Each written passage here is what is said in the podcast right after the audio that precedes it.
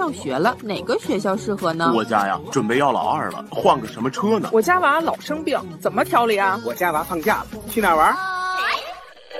营养与孩子的身高啊密切相关。假期临近了，亲子游呢可以选择这款车型呢非常适合二孩家庭。成长日记开始了。北京新闻广播《成长日记》，每周一到周五晚九点十二分，欢乐陪伴。欢迎下载北京广播电视台官方 APP“ 听听 FM”，收听《成长日记》栏目往期精彩内容。更多北京广播电视台优质音频，尽在听听 FM。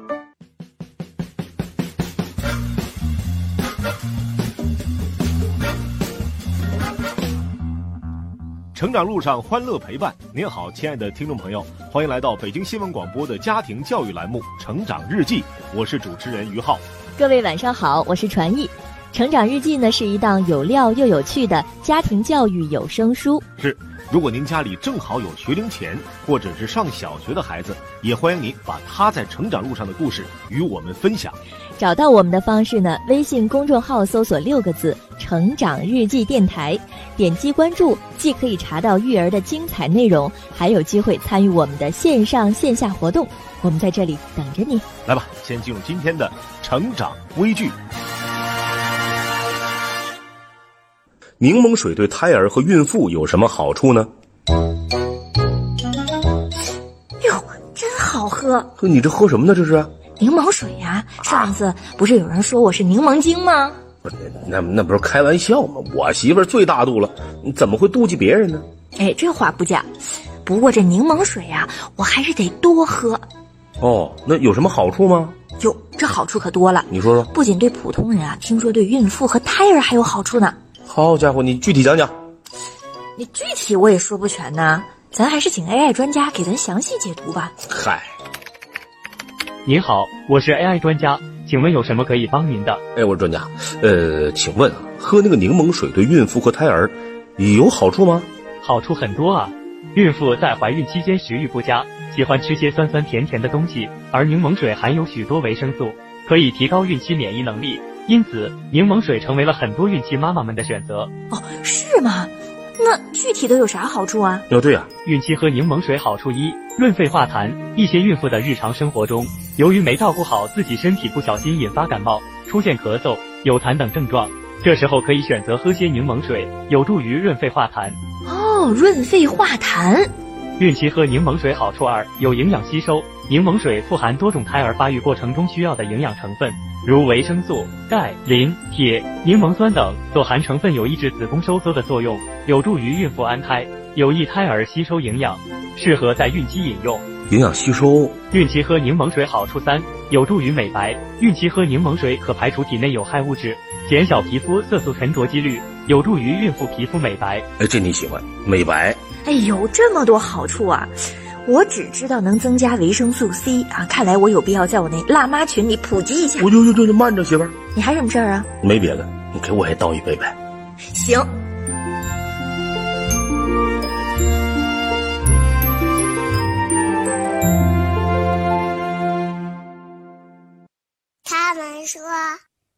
是一个熊孩子。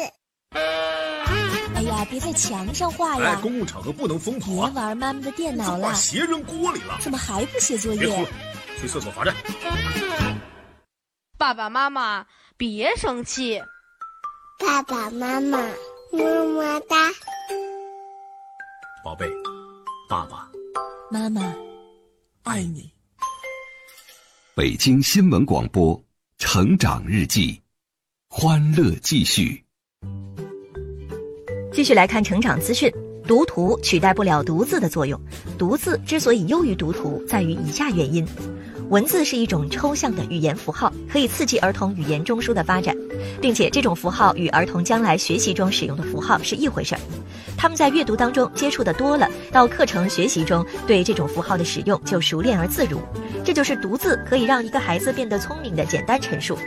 而漫画、电视和电脑都是以图像来吸引人，尤其是电视，这种刺激信号不需要任何转换和互动，孩子只需要坐在电视机前被动接受即可。看电视当然也可以让孩子多知道一些事情，但是它的读图方式和被动接受性相对于阅读来说，在智力启蒙方面的作用很小。学龄前儿童如果把很多时间都消磨在电视前，他的智力启蒙就会受到损害。从进入小学开始，他的学习能力就会低于经常阅读的孩子，而且习惯读图的孩子也已经习惯被动接受，不习惯主动吸收，他在学习上也往往会出现明显的意志力缺乏。如何帮助懒惰拖延的孩子？提起孩子最让家长头疼的毛病，懒惰拖延几乎可以登顶第一。晚上不睡，早上不起，老躺在床上、沙发上玩手机，喊他做点事儿，半天不动，要么就是不情不愿、慢慢吞吞的做。写起作业来磨磨蹭蹭，难题都空着，懒得动脑筋。一个孩子即使天赋再好，智商再高，如果不勤奋努力，每天做好该做的事情，而是由着性子懒散懈怠。浑噩度日，也难以取得什么成功，白白虚掷了人生的大好时光。因此，在孩子小的时候，家长就要注意教育方法，不要让孩子养成懒惰拖延的坏习惯，避免包办事无巨细。孩子力所能及的事情，家务活儿让他们自己做，养成勤动手的好习惯。尽量远离电子产品、短视频，用其他更有意义的活动丰富孩子的生活。快节奏、高刺激的娱乐容易破坏孩子的注意力，让他对阅读、学习、锻炼、做家务等活动提不起兴趣，消磨孩子的斗志。可以先通过适当的规则来约束孩子的行为，让他生活有规律，知道自己什么时间该做什么事情。慢慢的放手，让孩子自己安排自己的事情，学会自我管理。北京同意荣誉出品大型童话剧《丑小鸭》，丹麦童话作家安徒生用他富于想象的活泼的文体写下了《丑小鸭》，反映了当下社会生活当中的内容，称赞了不顾别人讥笑和歧视，一心向往自由、追求光明的人。丑小鸭在可怕的喧闹声中步入了社会，只因为它丑，更处处挨啄，被排挤，被讥笑，遭遇一天比一天更糟。于是他不断的逃奔，去追求自由。在路上，他结识了乐天派的聪聪和勇敢的猪大大，以及美丽的天鹅姐姐，最终成长为一只飞得很高的最美丽的天鹅，受到了大家的赞美。大型童话剧《丑小鸭》演出时间是四月十七号，地点在红剧场，目前还有最低五十元的票价。北京文化艺术基金二零二零年度资助项目《米小圈之李白白不白》舞台剧《米小圈之李白白不白》剧目当中，米小圈、李黎、铁头等主要人物形象完美还原了米小圈系列图书当中的人物形象，搭配多重场景的舞台效果，将故事的跌宕起伏一一呈现。为了达到最佳的观剧体验，原著作家北猫亲自监制，精心打磨。由来自国家大剧院、北京人艺的艺术家们组成的主创团队，耗时一年，设计了十数种舞台布景搭配方案，力求为家长和孩子们打造一场知识与视听相融合的完美盛宴。舞台剧《米小圈之李白白不白》演出时间是四月十七号和十八号，地点在北京九剧场且行动剧场，目前还有最低三百零四元的票价。您的孩子是否也有这些问题？经常忘带作业和课本，被老师点名叫家长；书桌乱糟糟，整理了没两天就又乱了；丢三落四找不到东西，写作业磨磨蹭蹭，一会儿找橡皮，一会儿找铅笔；出门的时候找不到要穿的衣服，袜子和手套总少一只。这些问题都是孩子的生活环境和习惯在作祟。俗话说：“一屋不扫，何以扫天下？”从小养成收纳整理的好习惯，对孩子的一生都很重要。那如何帮助？通用方法去整理到他的书包。书桌，还有他的衣柜、书柜是这样的，也就是说，帮助小朋友在他自己的房间里面，能够把不同的功能区进行一个最基础的整理。嗯，我觉得咱们分两个阶段，一个是幼儿，就是学龄前，这个时候他们比较混乱的，或者家长希望他们能够整理的东西，可能就是他的玩具们，对吧？什么乱扔啊，或者说就经常让家长来弄啊，也不收拾，这是一方面。再有一个呢，咱们想一想小学阶段，小学阶段更多的他们会专注到学科学习上，他们的书包和学习桌上，应该呃，就我能够想象得到哈，这个年龄段的小朋友有一些如果是不爱整理的，就是乱七八糟一片。咱们分两个来给大家讲一讲。第一个就是对于呃幼小衔接这个阶段，就是学龄前这个阶段，他们的玩具。应该怎么让他们整理？呃，这个玩具这块呢是这样，比如说，如果这个家庭里面确实爷爷奶奶、姥姥姥爷全部都有习惯性的会给这个唯一的呃宝贝要给他买很多，怎么说都不愿意 呃不买，那对不愿意停手。那这样的话呢，我们就只能从孩子的一个从小去培养他的决断力。比如说，其实孩子从四岁开始，你就可以给他设置一个游戏。这个游戏就是让他去留下自己最爱的宝贝，那你就可以呃，首先邀请他把所有的玩具，咱们都放在这个地毯上，就放了一堆，然后左边去放一个比较好看的盒子，就是作为一个大宝箱，然后右边呢可能就是一个纸箱、快递箱，然后你就让他去做一个决定，每一件到底是放在左边还是右边，你到底是要不要？那其实很多孩子可能在最开始的时候都往右边，都往左边放，都往那个好看的盒子里放，对吧？对，有有可能说 哎，这个我全都要。对。但其实我们去一些呃客户家，我就跟那个小孩子对话，他可能会觉得我是外人，好像是一个老师啊什么的，他就会比较的严肃，就会说哎，这个其实我不要了。但是可能说话就很小声，但是他自己是内心的声音，就是这样呃，慢慢的去呃引导他，就这么多。空间就这么盒子，那你是往左还是往右？然后放在右边的话，当场就放好了，直接封起来，放在门口，请快递叔叔当天就取走。其实对于孩子来讲的话，嗯，你父母承诺的说这个我就要送给别的小朋友，你就是要送，你不能说一会儿就不送了。嗯哼，就是一定要做到你言之有信，然后孩子才会觉得你是玩真的，他就不会轻易的就是。乱扔呃这个玩具，你也可以设定一个时间点，比如说六点，你要把这个玩具从这个地面区域全部都放在你的箱子里。如果你要不放的话，那你就打破游戏规则，妈妈就要把它全部都放在这个纸箱，由快递员把它当天带走，我就要把它寄出去了。嗯哼，就是有那么一次，一般孩子都会有一个规则的意识，还是要从小去设定一个呃规则感。呃，残酷可能就这一次，但是你要是永远都没有边界的话，他就会觉得这些我永远都可以留着，然后留着留着就到了十来岁，甚至二十多岁，那他可能就会在一生当中总是习惯把很多东西带回家，不懂得取舍，就会造成很多问题。但是呢，这个就是等他再稍微大一点，到小学阶段的时候，你要学会去尊重他留下的物品。比如说，有的这个孩子，他其实小时候很喜欢读书的。只是因为搬家的时候，父母就没有特别去问他的意见，把这个书就给他扔了，或者是卖破烂了。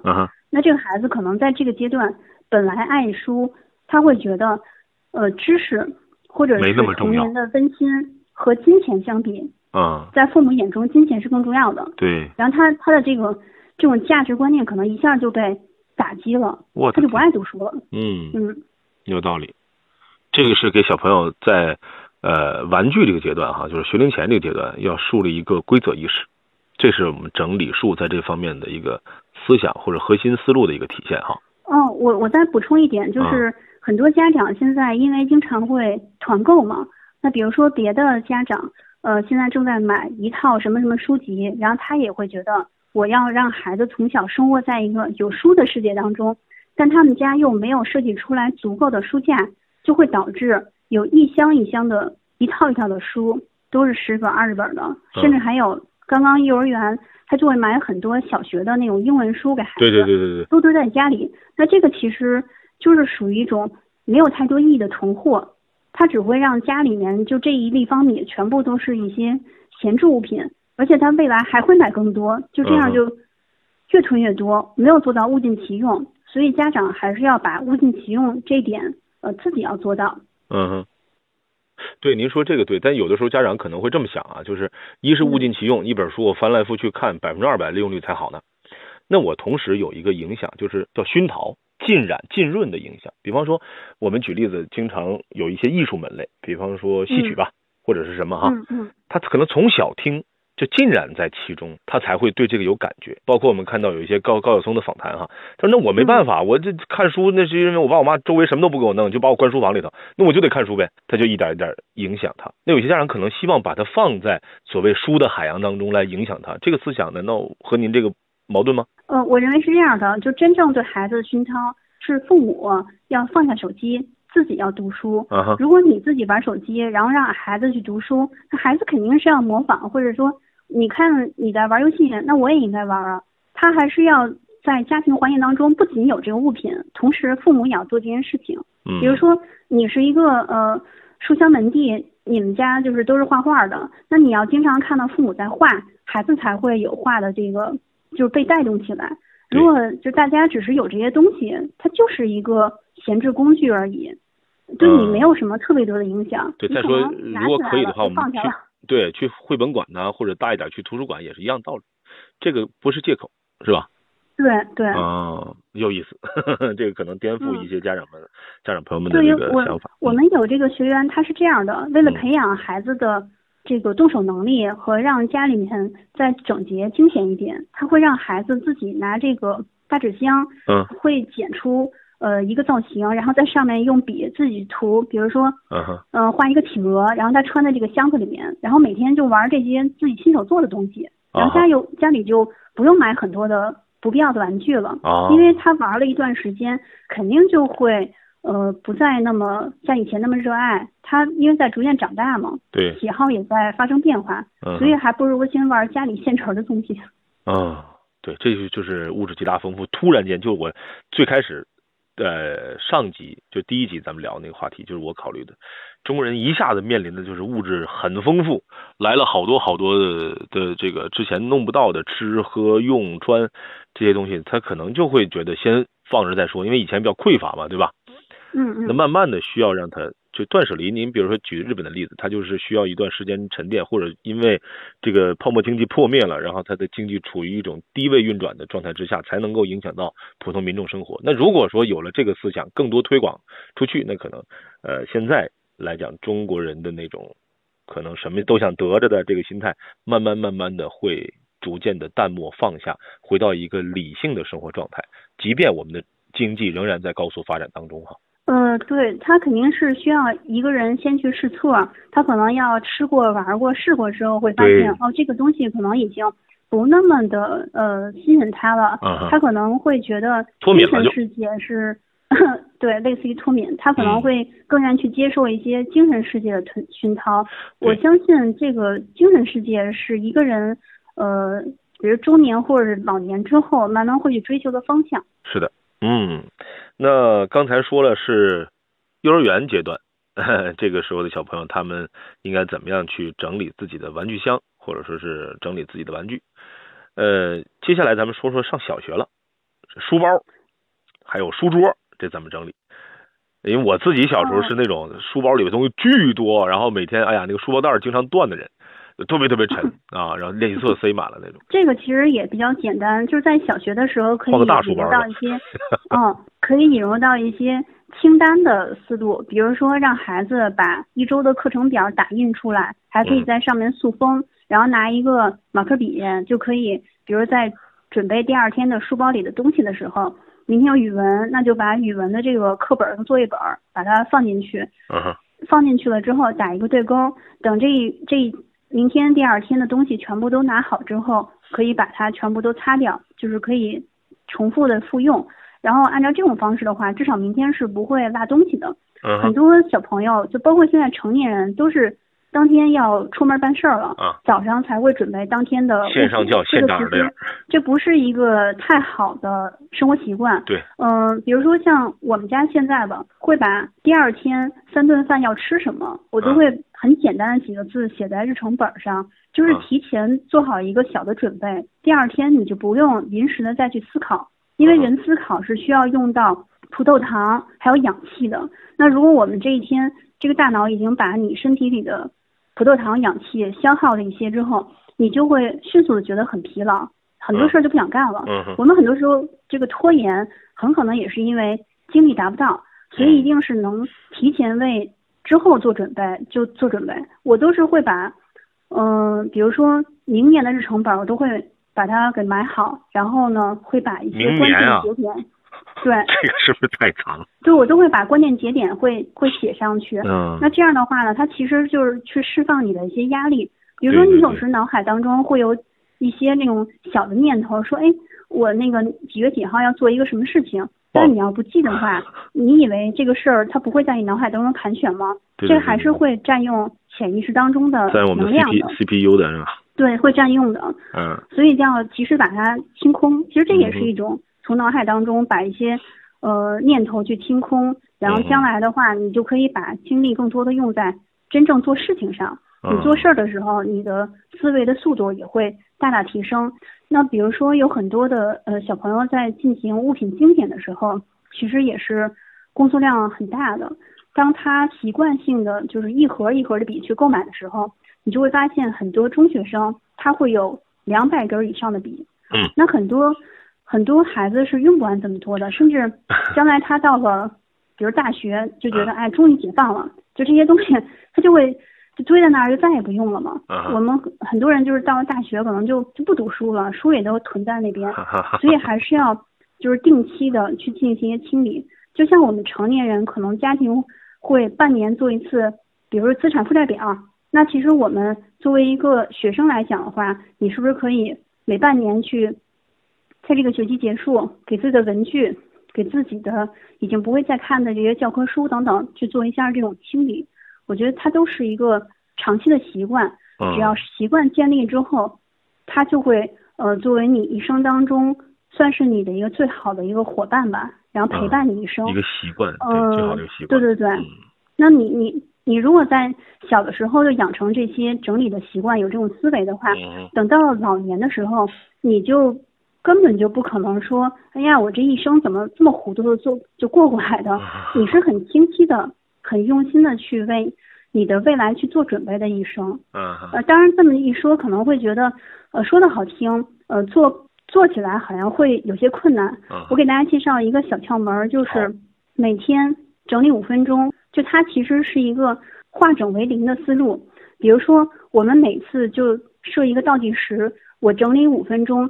你不要小看这个时间，它其实呃是一种呃碎片化的这种思路。我们可以利用一个碎片时间，把一小块的事儿解决完，然后有一天你会发现整个大大蛋糕就被吃掉了。嗯这五分钟呢，嗯、可以，比如说把晾干的衣服我们挂进衣橱，或者折叠好放入抽屉，可以把用完的东西去归位。我们把一直停留在门厅的这个快递纸箱，把它拆开，东西拿出来，然后快递箱全部都放在呃垃圾站那边等等。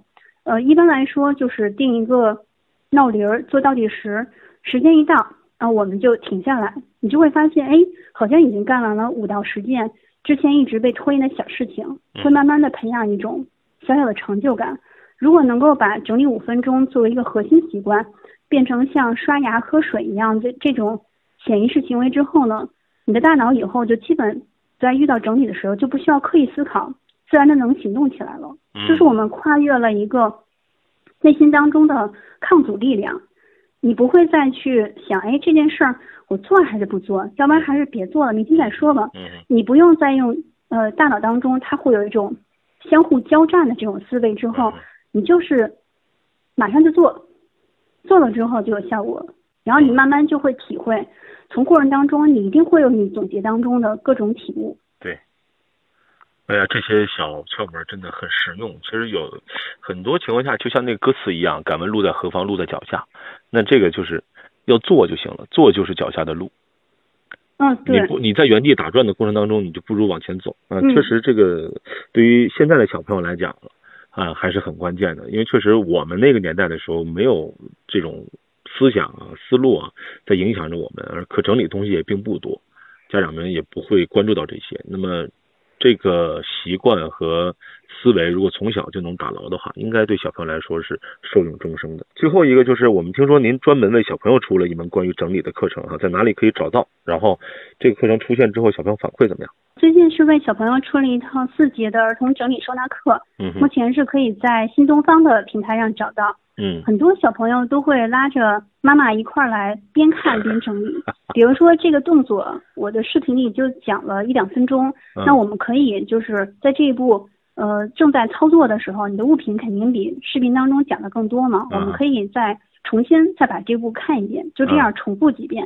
嗯一般孩子的物品也就是可以在几个小时之内就可以整理好了。嗯，在节假日的时候，可以邀请父母，呃，一起来完成自己的书包、书桌、书柜、衣柜这些地方。其实小朋友的物品都是比较小件儿的，它可能就是种类会多一些。嗯，在分类的时候花时间比较多，然后还有在引导小朋友去进行取舍。只要是耐心一些，肯定都是会有进度的。我们之前在一个中学生的家里帮他进行物品的简化的时候，他淘汰掉了上百个玩具，就是从小到大的有很多非常大的毛绒玩具，他其实早就呃已经不再玩了。嗯嗯，但还这有的时候就是大家那个心里就是舍不得。嗯，对。然后就再补充一下，嗯，在孩子上学阶段的话。父母一定是呃把家庭当中的这种跟孩子学习相关的规则要建立的比较科学，比如说有的父母可能是长期在外出差，他可能半年才能回一次家，嗯，这样的父母就往往会用金钱来弥补对孩子陪伴的不足够。嗯，有一次我看到一个孩子，他书桌前面贴着一张呃纸条，就是爸爸跟他说。只要是科目考到八十分以上，就获得五百块钱；能考到九十分以上，就获得九百；考了一百分能得一千。那孩子其实很多的，他这些小玩具都是他觉得哎是自己赚来的，就是我考试是为了赚钱，然后获得这些东西。那他的这个学习的目的就已经越来越物化了。呃，还是希望父就是父母家长能。在规则这块建立的更加明智一些。嗯，好的，我们用三句时间哈，请袁春丹老师给我们说了说关于整理的思路。最开始我以为我们可能谈的是一些技巧方面的，先干什么，后干什么，然后再干什么，多长时间再整理一遍，如何如何？其实不是，它更像一套行为心理学啊，更像是一个思维的锻炼啊。对我本人来说，确实受益颇多，也希望能够影响到。我们收音机前的各位听众朋友，再次感谢袁老师能够接受我的采访，谢谢您。假如人类从地球上消失，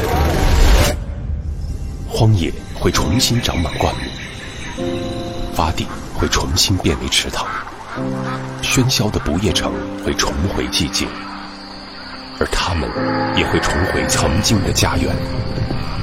但是，人类所有璀璨的文明将不复存在，你愿意看到吗？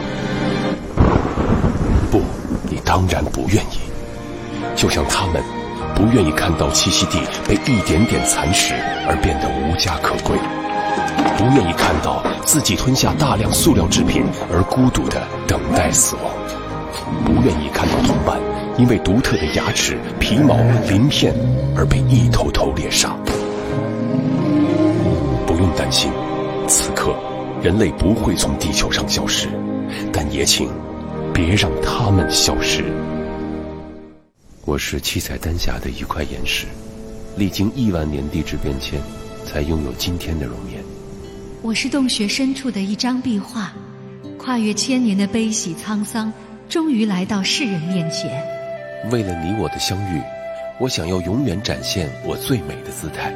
愿你做我的欣赏者，更愿你成为我的守护者。